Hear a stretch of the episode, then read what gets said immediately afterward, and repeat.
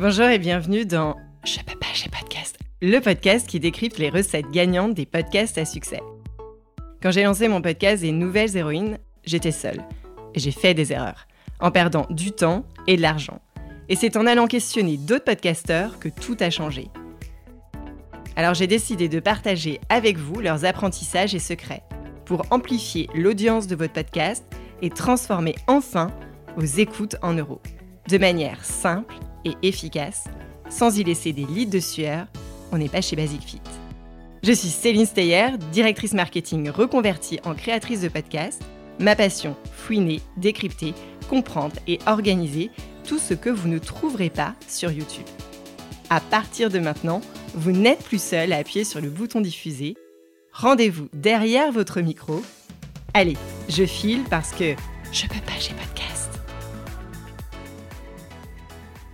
On retrouve Alice dans cette troisième partie de la mini-série dédiée au travail du son, où elle va nous parler de la fameuse post-production. Alice, peux-tu nous donner les grandes étapes de la phase de post-production ou de plutôt de post-enregistrement?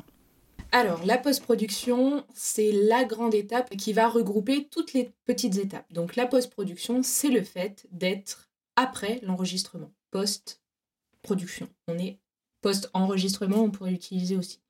À l'intérieur de cette post-production, on a en effet plusieurs étapes. Première étape, euh, le montage. Le montage, moi, je le sépare encore en deux sous-parties, mais ça c'est vraiment propre à mon expérience. La première sous-partie, c'est le montage que j'appelle éditorial. Donc le montage, là ce n'est pas tellement de la technique, mais plutôt un montage qui va nous permettre de créer la structure de l'épisode, dans le sens où euh, si par exemple votre invité euh, ne veut pas garder une question ou que vous-même vous estimez qu'une question est moins pertinente ou vous avez besoin de mettre la première question que vous avez enregistrée à la fin, vous avez besoin de la remettre au début. Voilà, là ça va être une, étape artistique de réalisation où on va créer le fond de notre épisode. Donc ça, montage éditorial. Et ensuite, la seconde sous-partie, ce sera le montage technique. Et là, on va commencer à rentrer dans la technique son. C'est-à-dire qu'on va s'amuser à enlever tout ce qui nous gêne. Donc, les hésitations, les grands E, euh, les blancs, les tics de, langage, les, les petits bruits de bouche qui peuvent s'enlever manuellement.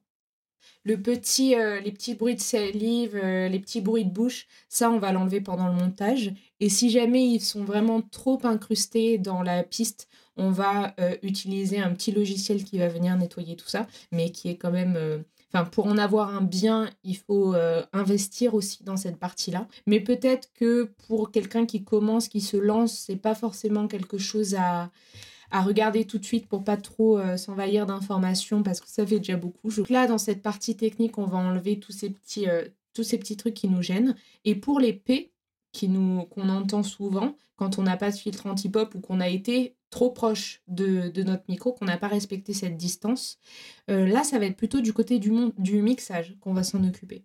Donc ça me fait une transition pour parler très rapidement du mixage. Le mixage, c'est la partie la plus technique. C'est-à-dire que là, on ne peut pas forcément faire que confiance à nos oreilles. Euh, il faut quelques compétences et, quelques... et un peu de théorie aussi sur comment fonctionne le son, comment fonctionne l'enregistrement, les ondes, etc. Il faut passer un petit peu du côté physique, du côté scientifique du son pour comprendre comment fonctionne le, mixage. Euh, c'est pas forcément ce qui est le plus accessible. Mais si vous faites tout à la maison avec votre logiciel de montage, euh, le mixage, ça va être faire en sorte que votre épisode à la fin soit écoutable euh, le plus agréablement possible, mais soit aussi écoutable, je ne sais pas si ça se dit écoutable, mais écoutable dans une voiture, sur un téléphone, sur un ordinateur, soit écoutable partout et que tout le monde puisse en profiter de la même façon. Et ça, ça va se jouer avec la gestion des volumes, faire en sorte que tout soit suffisamment fort que tout soit suffisamment intelligible, tout soit suffisamment clair. Donc on va jouer avec les volumes. Il faut pas non plus que ça soit trop fort, que ça sature. Donc ça, on va venir gérer ça aussi avec le mixage.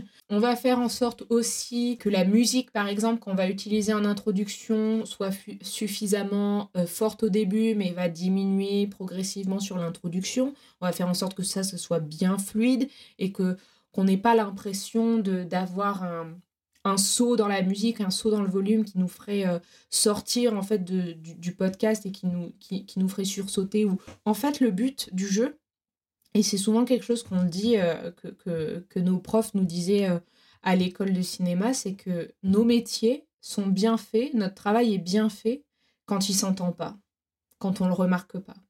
Parce qu'on a besoin de créer un produit, un fichier, un podcast, où on n'a pas forcément besoin de se concentrer sur le son, mais plutôt sur le contenu.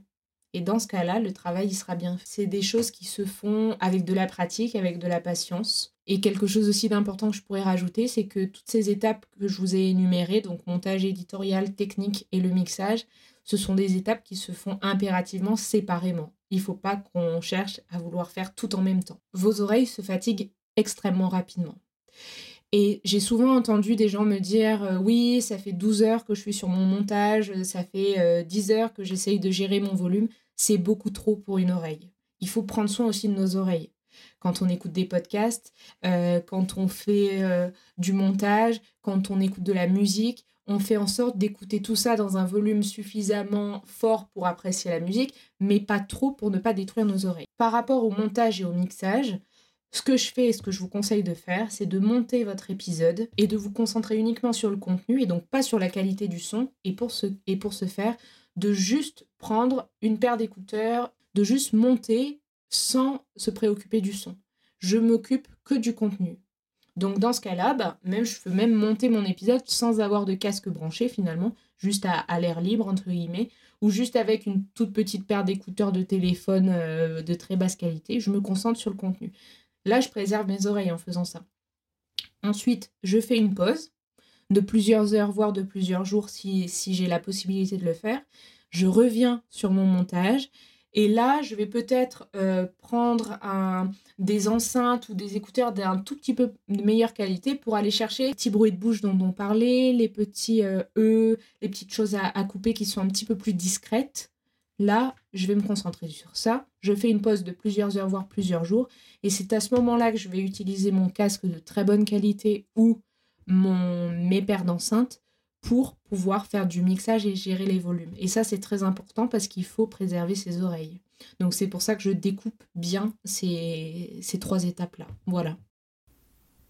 Quelle serait pour toi euh, la meilleure façon d'écouter son enregistrement?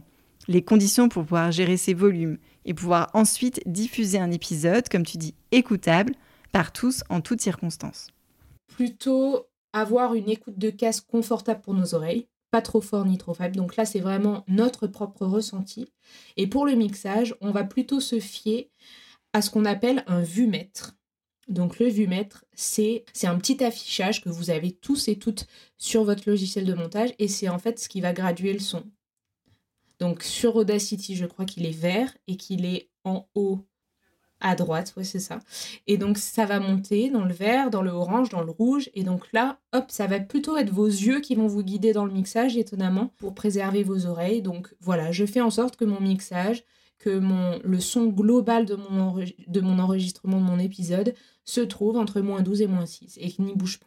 Et je vais plutôt porter mon casque pour du confort en fait. Je vais pas chercher à mettre le, euh, le son au maximum parce que à partir de ce moment-là, je commence à faire du mal à mes oreilles. Ce qu'il faut retenir de cet épisode, il y a dans l'étape de montage deux sous-étapes, un montage dit éditorial, on crée la structure de l'épisode, le fond, on supprime les doublons, et un montage dit technique où on enlève les p, les de, les p, les e, tout ce qui vient parasiter un petit peu euh, le, le son.